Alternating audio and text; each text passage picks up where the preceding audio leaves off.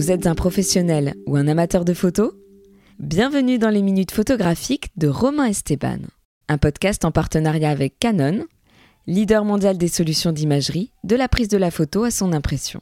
Bonne écoute à tous. Bonjour à toutes, bonjour à tous. Je suis Romain Esteban. Soyez les bienvenus dans les minutes photographiques, le podcast qui vous fait voyager dans l'objectif des grands photographes, des amoureux de la photo, des clichés qui ont marqué l'histoire ou la marqueront peut-être un jour. 21 juillet 1969. Il est environ 3 heures du matin à l'heure universelle. Vous les entendez derrière moi? Ces échanges entre Neil Armstrong, Buzz Aldrin et Michael Collins? Ah, vous les avez forcément déjà vus ces images quel que soit votre âge. Vous les avez déjà forcément entendues, ces respirations sous la combinaison spatiale des trois premiers hommes qui viennent d'atterrir, oh pardon, d'allunir, du coup, sur la Lune. À 400 000 km de là, sur la Terre, donc, des millions de personnes, des milliers de terriens, assistent sur des écrans majoritairement en noir et blanc, bien neigeux pour la plupart, à un des événements les plus incroyables, les plus marquants, nous pouvons le dire sans trop d'hésitation, que l'homme avec un grand H ait pu connaître depuis que l'homme est homme. Un petit pas pour l'homme, un grand pas pour l'humanité. Et aussi, tiens, osons-le, pour la photographie. Car si en 1969, de nombreux photographes aventuriers avaient déjà arpenté et photographié des endroits reculés, improbable, aux quatre coins du monde. Bien évidemment, aucun humain n'avait appuyé sur un clic autre part que sur la planète Terre. Des dizaines de clichés où l'on peut voir le drapeau américain sur toutes ses coutures, et oui, il fallait bien marquer son territoire. La Terre, vue de la Lune, Buzz Aldrin, qui tape la pose devant Neil Armstrong, métamorphosé en photographe pour l'occasion. L'appareil de la NASA à la main, même si le malin avait apporté sa propre caméra que sa veuve a retrouvée des années plus tard dans son grenier. Et de là part une première polémique. Pourquoi sur les dizaines d'images qui resteront de cette expédition, on ne voit qu'une seule fois ou presque Neil Armstrong? Que c'est Aldrin qui joue le rôle du modèle pour l'histoire avec un grand H? La jalousie d'Aldrin, vexé que ce soit Armstrong qui ait été choisi pour marcher en premier sur la Lune?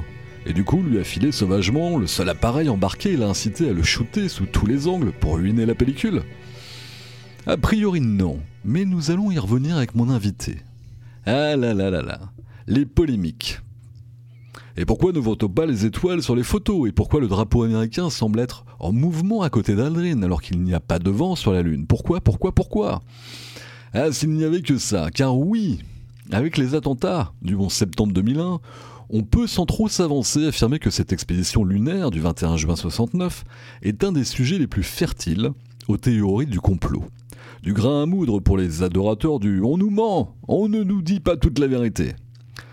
Et de forums web, en vidéo YouTube, en tweet, des milliers de personnes, des milliers de terriens, si ce n'est des millions, remettent ouvertement en cause le fait que cette aventure gigantesque ait réellement existé. Et sont convaincus que les photos ont été réalisées dans un studio climatisé en banlieue de Houston. Qu'aucun homme n'a marché sur la Lune donc. Alors imaginez bien qu'aucune photo n'ait été prise, pour de vrai, sur la Lune, en juillet 69, selon toutes ces théories du complot.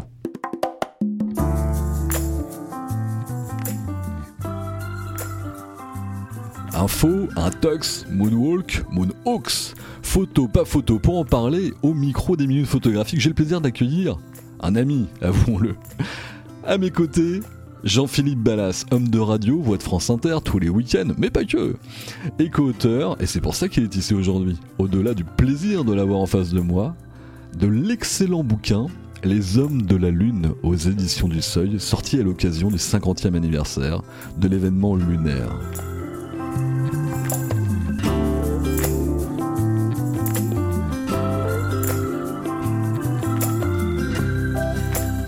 Salut Jean-Philippe Ballas, très heureux et ravi que tu aies accepté mon invitation à l'occasion de cet épisode. On a marché et photographié la Lune. Salut, Romain, c'est un plaisir. Cher Jean-Philippe, oui. on va attaquer dans le vif.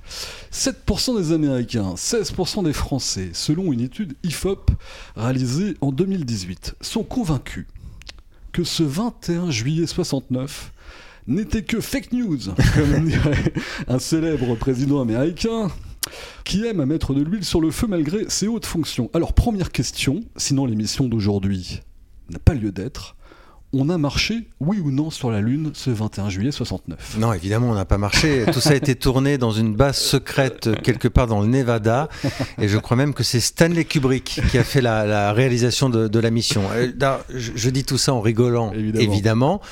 Sauf que ça fait partie des théories hein, qui circulent euh, sur le net. Alors il y a toujours un petit fond de vérité d'ailleurs. Je parle de Stanley Kubrick parce que un an avant le premier pas sur la Lune, il y a le film 2001 l'Odyssée de l'espace, qui est un film culte. Alors regardez-le encore aujourd'hui, c'est prodigieux. Plus de 50 ans plus tard, il n'a quasiment pas pris une ride. Et c'est vrai qu'à l'époque, même des ingénieurs de la NASA avaient été impressionnés par les images de Stanley Kubrick. Donc de là à imaginer que la NASA prenne contact avec Stanley Kubrick pour lui dire est-ce que vous ne feriez pas la même chose pour nous un peu pour de vrai euh, dans une base secrète, donc effectivement dans, le Nevada, il n'y a qu'un pas. C'est effectivement la, théorie qui, circule beaucoup depuis plus de 50 ans maintenant. C'est faux, évidemment. On a marché sur la Lune euh, en, juillet 69. Euh, il y a même des roches lunaires hein, qui, sont toujours dispo dans plein de laboratoires partout dans le monde. Mais je sais qu'on n'arrivera pas à convaincre de toute façon ceux qui sont persuadés que ça n'a jamais eu lieu. Eh bien, écoute, on verra ça. En tout cas, nos auditeurs d'aujourd'hui ont déjà cette première information qui nous permet de continuer l'interview sans trop se poser de questions ou d'avoir des doutes par rapport à quoi que ce soit. Euh, un peu d'histoire, donc, cher Jean-Philippe. Qui, quand, comment a été décidé d'envoyer des hommes sur la Lune Si on peut résumer tout ce qui s'est passé en amont de ce 21 juillet 69, c'est quoi l'histoire en fait? Bah, Pour faire simple, c'est la guerre froide. Euh, il y a les États-Unis d'un côté et l'Union soviétique de l'autre il se tire la bourre, si tu me permets l'expression. Et il y a eu un premier grand événement mondial, c'est en avril 61, c'est le premier vol dans l'espace, et c'est Yuri Gagarin, une résonance absolument considérable. Les Américains l'ont vraiment mauvaise à l'époque, ils se sont fait battre par euh, les Soviétiques. Alors, il y a un jeune président qui s'appelle Kennedy, qui va faire un discours, deux discours en 61 et en 62, et qui va dire, bah, nous, on va faire mieux que les soviétiques. On va aller sur la Lune pas parce que c'est facile, mais parce que c'est difficile, c'est ce qu'il dit à l'époque euh, dans son discours. Et dit avant la fin des années 60, on enverra un homme sur la Lune. Alors ensuite, euh, Kennedy, lui, sera assassiné. Mais c'est vrai, les Américains vont réussir cette prouesse de réussir. Ce sont toutes les, missions Apollo qui vont se mettre en place jusqu'à la mission Apollo 11 en juillet 69 et ensuite jusqu'à Apollo 17, je crois.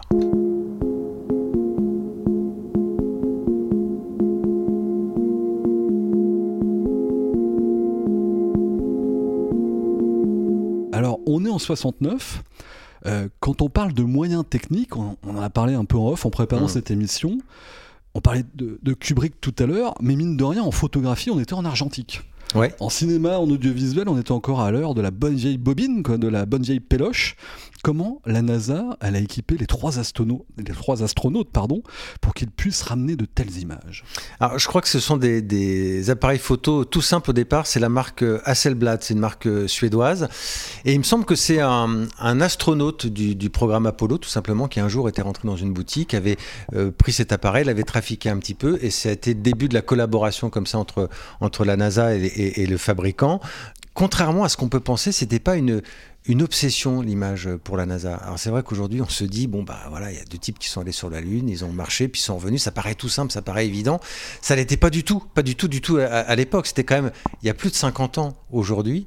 Euh, ils avaient des masses de calcul, des masses de machines à mettre en route et donc finalement l'image bah, c'était pas la préoccupation majeure. Mais ils ont mis au point euh, ces systèmes d'appareils alors qui devaient euh, résister à des vols spatiaux, qui devaient résister à on va dire l'environnement plutôt hostile de la Lune et puis avec des pellicules qu'on pouvait effectivement récupérer et, développer à, la fin. Mais ça s'est fait de, façon un peu, un peu empirique, j'ai envie de dire. Et en tout cas, c'était pas euh, le sujet numéro un de la NASA. La NASA, à l'époque, ce qu'elle voulait, c'était que les types aillent là-haut et qu'ils reviennent sains et saufs. Ça, voilà. Quitte à ce qu'il n'y ait pas de preuves, quoi. Alors, évidemment, il fallait des images. Il y avait une caméra 16 mm aussi qui était, euh, qui était euh, sur, sur, le module lunaire. Évidemment, il fallait des preuves qu'on est allé sur la Lune, mais bon, comme on l'a vu tout à l'heure, même si tu rapportes des preuves aujourd'hui, tu n'arriveras pas à convaincre le reste de l'humanité.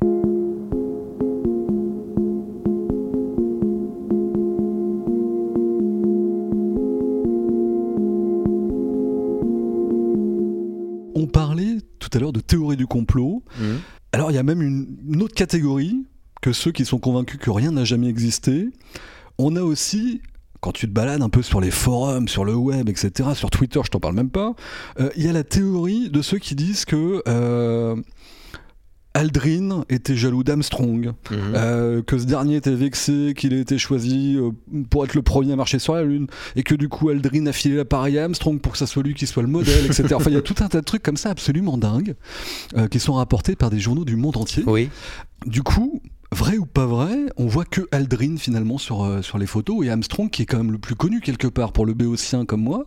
Finalement, on voit que Aldrin sur les photos. C'est vrai qu'on voit euh, principalement Aldrin, on, on voit très peu Neil Armstrong, il y a plein de raisons. Alors d'abord, c'est vrai que Buzz Aldrin et Neil Armstrong étaient très très différents. Buzz Aldrin, c'est euh, la grande gueule, c'est le type un peu expansif, euh, c'est le mec qui aime bien parler. D'ailleurs, après ce premier pas sur la Lune, il a fait le, tour du monde, il a donné des conférences partout, il a gagné des euh, millions de dollars, il a joué notamment dans les casinos, enfin vraiment personnage fantasque. Neil Armstrong, c'est l'exact opposé, c'est un taiseux. C'est un type qui parle très peu. euh, J'en parle d'ailleurs maintenant au passé. Il faut en parler au passé puisqu'il nous a, il nous a quittés en, en- en 2012. Neil Armstrong, c'est intéressant. Tu sors dans la rue avec une photo de Neil Armstrong. Tu demandes aux gens c'est qui Personne ne le reconnaît.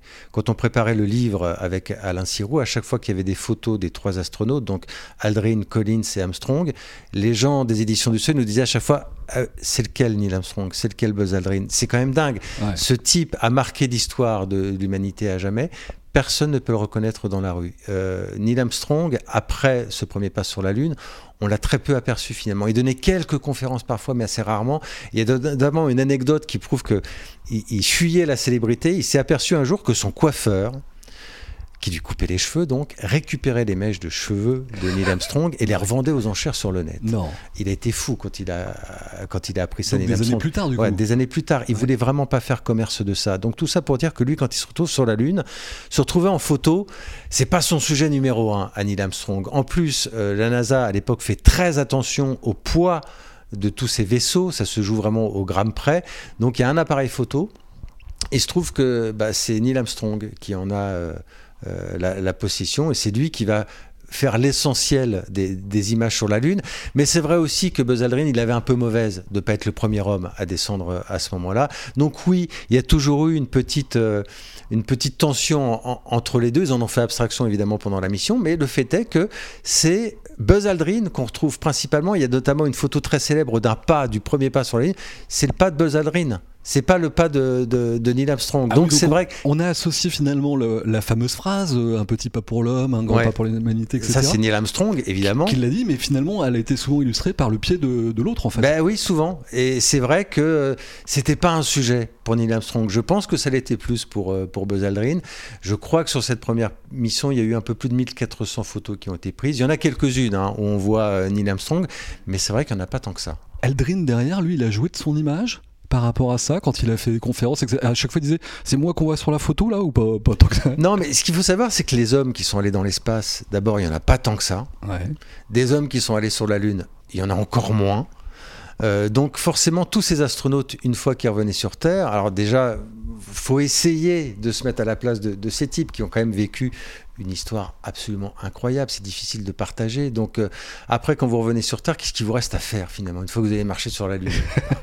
Et c'est vrai qu'il y a beaucoup d'astronautes qui en ont euh, profité entre guillemets après, qui étaient dans des conseils d'administration, qui donnaient des conférences, parce que faire venir quelqu'un qui a mis le pied sur la Lune, c'est toujours classe et ça se paye d'une certaine manière. C'est vrai que c'est vrai que Buzz Aldrin, lui, il en a beaucoup profité. En plus, un personnage assez fantasque. Dans le livre, il y a des photos de lui dans des tenues euh, assez, euh, assez improbables. Il dénotait énormément dans, cette équipe euh, Apollo.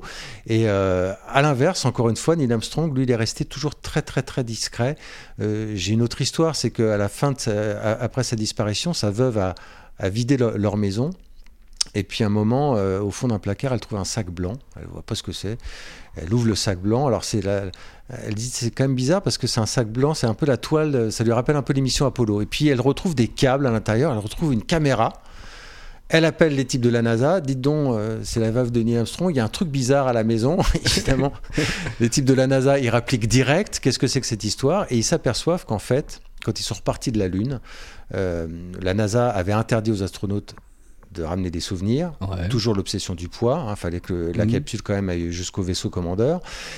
Et on s'aperçoit, et on a des petites liaisons radio où on comprend après coup que Neil Armstrong dit qu'ils ont rapporté quelques bricoles avec eux. Il y a notamment cette caméra.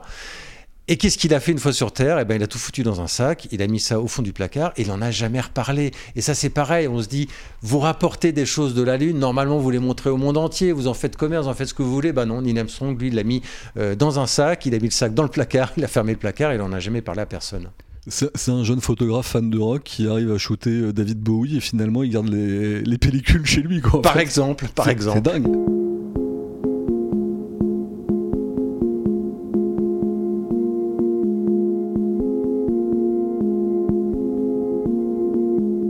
L'évoquais aussi tout à l'heure en introduction, il y a deux points en particulier qui ont donné de la matière à débat à des millions de personnes autodécrétées analystes de la photographie euh, Ouais. Médine 21 juillet 69. Les deux trois grands trucs qui reviennent. Le premier c'est tu lis des trucs du type oui il y a des photos de la lune mais on voit aucune étoile comment ça se fait? Et puis le deuxième me truc parler de drapeau. c'est le fameux drapeau américain, en effet, que l'on voit. Et là, on se dit, bah, s'il y a un astronaute à côté, et pourquoi Euh, Et si on est sur la Lune il semble, Comment il tient tout seul? Il tient tout seul. Et en plus de ça, il semble bouger comme s'il y avait du vent. Ouais. Et donc, les grands théoriciens sur, sur le Mhm. web, bon, qui s'expriment sur à peu près tout et n'importe quoi, disent c'est pas possible, il n'y a pas de vent sur la Lune. Ouais, Alors, je sais plus, je sais plus comment faire euh, pour euh, pour essayer de convaincre euh, ces gens-là. Et il y a des gens bien plus brillants qui, qui, qui l'ont fait avant moi. Bon, d'abord, comment le, le drapeau tient tout seul C'est des tiges. C'est des tiges télescopiques tout simplement qui ont été mises dans, dans, dans la toile parce que les Américains s'étaient dit qu'effectivement, tant qu'à planter un drapeau, autant qu'il soit qu'il se déploie fièrement plutôt qu'un un petit truc tout mou qui pend au, au- au bout d'un mât. Euh, pourquoi on voit pas les étoiles? Alors là, je m'adresse aux photographes. C'est une histoire de tu, tu le dirais sans doute mieux que moi, c'est une histoire de, dire, contraste notamment. Voilà, il fallait faire le point sur les combinaisons blanches. Encore une fois, on est dans une situation très très hostile, donc le- sur les réglages de l'appareil photo, on préférait se concentrer sur les, les- les astronautes et sur le sol plutôt que ce qu'il y avait derrière. Tout ça pour dire qu'encore une fois, on n'arrivera pas à convaincre ceux qui disent c'est chelou, Mhm. c'est bizarre. Quand je te parlais de, de, de Kubrick notamment, même sa famille à Stanley Kubrick, elle a, elle a démenti à chaque fois euh, ces, ces histoires en disant Stanley Kubrick c'était pas n'importe qui, c'était pas le personnage le plus facile et c'était pas le premier à vouloir collaborer avec une puissance comme ça, comme les, les Américains pour, euh, pour berner le monde entier. La petite anecdote d'ailleurs, tu parles de, de ce qui circule sur le net. Il y a plein de documentaires. Moi, je les ai regardés, hein, les documentaires complotistes. J'imagine. C'est extrêmement bien foutu parfois. Et même si tu as travaillé sur la Lune pendant des années, tu dis waouh J'imagine quelqu'un qui a des doutes Ouais. et se dit, même dans le film Shining de Stanley Kubrick, tu peux aller voir dans Shining, il y a plein de gens qui ont vu plein de petits points et disent tiens là, on reconnaît la, fu- la fusée Apollo, c'est un clin d'œil qui nous fait. voilà, là on reconnaît un aigle posé dans cette scène, c'est l'aigle américain, c'est un clin d'œil que Stanley Kubrick nous fait. Voilà.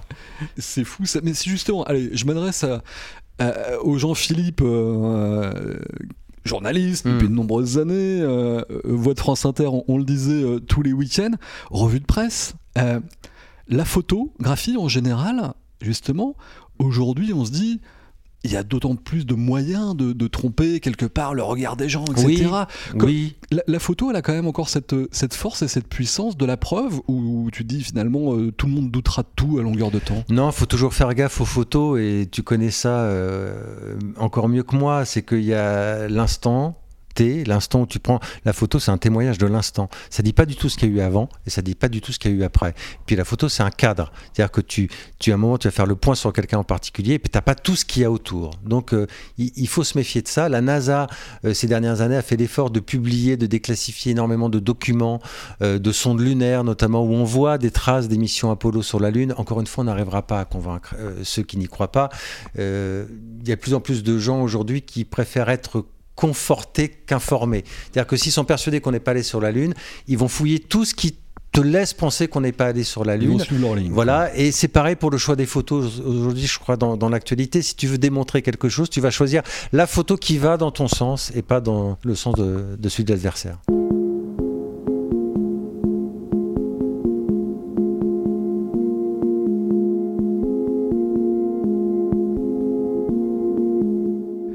Les photos de l'époque, euh, il y en a eu, tu disais tout à l'heure, Mm. euh, 1400 ou un peu plus de 1400. Toi, tu as, bossé hein, sur les, les hommes de la Lune euh, pour écrire ce bouquin aux éditions du Seuil. Il y en a une d'ailleurs en couverture, on voit les trois, les Ouais. trois gars. Si tu devais retenir une seule photo, Celle qui, de ton point de vue, Marc, c'est qui? C'est Aldrin face à l'écran C'est euh, le, drapeau dont on parlait tout à l'heure C'est Alors, une autre? à moi, il y en a une, elle n'est pas du tout connue. Mais je trouve que c'est celle dont le symbole est le plus fort. C'est une photo qui a été prise par le troisième homme, par Mike Collins. Mike Collins, il n'a pas marché sur la Lune. Mike Collins, c'est celui qui s'est dévoué, entre guillemets, pour rester dans le vaisseau au-dessus qui faisait des orbites autour de la Terre, euh, autour de la Lune, en attendant que les deux autres remontent. Euh, Mike Collins, c'est un type très discret, il est toujours en vie aujourd'hui, maintenant c'est un vieux monsieur, et à chaque fois qu'il faisait une rotation autour de la Lune, il passait du côté de la face cachée, il passait à un endroit où il n'y avait plus de communication, et donc on disait que c'était l'homme le plus seul de l'univers, le plus loin, Mike Collins, et on parle jamais de lui, et il a pris une photo. Quand le module lunaire est revenu vers le, le vaisseau, il y a une photo où on voit au loin la Terre, on voit en dessous la surface de la Lune, on voit le module qui remonte, et j'aime beaucoup cette photo parce qu'elle est prise par ce type le plus seul de l'univers. Mike Collins, à, ce moment-là, il prend toute l'humanité en photo. Il prend tous les habitants de la Terre, il prend ses deux copains qui remontent. Le seul de l'humanité qu'on ne voit pas sur cette photo, c'est lui, parce que c'est lui qui la prend. Et je crois que cette photo, elle est toujours aujourd'hui dans, son bureau. C'est une photo qui n'est pas très connue, mais moi, c'est celle qui me touche le plus, finalement. On la retrouvera, on la mettra euh, sur le compte euh, des minutes photographiques sur Insta par exemple. Voilà, comme ça, vous aurez cette, cette photo euh, à disposition très peu connue par le troisième qui est encore moins connu que les autres, même si. Réhabilitons Mike Collins, il le mérite. Force à Mike Collins, là où qu'il soit aujourd'hui. Jean-Philippe, dernière anecdote, tiens. Mm. un certain Thierry Ballas, oui. enfant des années 60, compositeur et metteur en scène de son état, a réalisé un spectacle qui s'appelle La face cachée de la Lune. Euh, vous ne seriez pas payé par la NASA et les États-Unis par hasard chez les Ballas pour entretenir euh, tous les mensonges que vous pouvez faire gober autour de la Lune Et alors figure-toi que donc la face cachée de la Lune, c'était à partir de, l'album de, Pink Floyd. Et il a fait un autre euh, spectacle qui s'appelle Cosmos 1969. Le jour où il m'annonçait qu'il mettait en place ce spectacle, il m'en avait jamais parlé et bah, je lui ai annoncé que moi je commençais un livre sur, sur la Lune. Euh, on s'était pas du tout concerté avant. On a travaillé sur, sur une matière similaire sans s'en parler. Thierry, c'est mon grand frère, il n'y a pas de hasard non plus, parce que quand on était petit, il avait une lunette astronomique. Et c'est un passionné d'astronomie. C'est lui qui m'a appris à regarder la Lune. Voilà, on l'a regardé ensemble et c'est grâce à lui euh, que la Lune m'a marqué à jamais et c'est un peu grâce à lui qu'on a pu faire euh, ce, ce, livre aujourd'hui. Et puis pour la petite anecdote, moi j'étais pas né en juillet 69. Je suis né exactement neuf mois après. La légende familiale raconte qu'il y avait un tel enthousiasme la nuit du premier pas sur la Lune que j'ai été conçu cette nuit-là, la nuit du premier pas de Neil Armstrong. voilà, c'est un secret que je te révèle aujourd'hui. Ah bah je pense que mes parents, paix à leur âme, ne m'en voudront pas.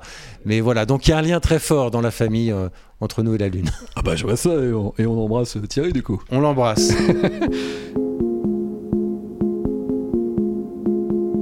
Un immense merci Jean-Philippe d'avoir accepté mon invitation et d'être venu nous éclairer, si j'ose dire, à la lumière du soleil de tes connaissances. merci à toi. Sur cette formidable épopée que fut la mission Apollo 11. Le bouquin est toujours disponible je, je pense que vous trouverez. Alors, il n'a pas été édité à beaucoup d'exemplaires. C'est un très beau livre hein, aux éditions du Seuil, mais je pense que vous pouvez le trouver encore quelques-uns, quelques exemplaires en librairie. En tout cas, moi, j'ai juste devant les yeux là et je l'ai déjà dévoré mille fois. Merci encore, Jean-Philippe, d'avoir été mon invité dans les minutes photographiques. À bientôt. Quant à moi, j'ai le plaisir de vous retrouver très bientôt pour de nouvelles aventures photographico-terriennes cette fois-ci, à base d'images, de mots, de clics, dans les minutes photographiques. Et là, on est bien sur Terre, on va aller faire quelques photos avec Jean-Philippe. A très bientôt à tous, au revoir.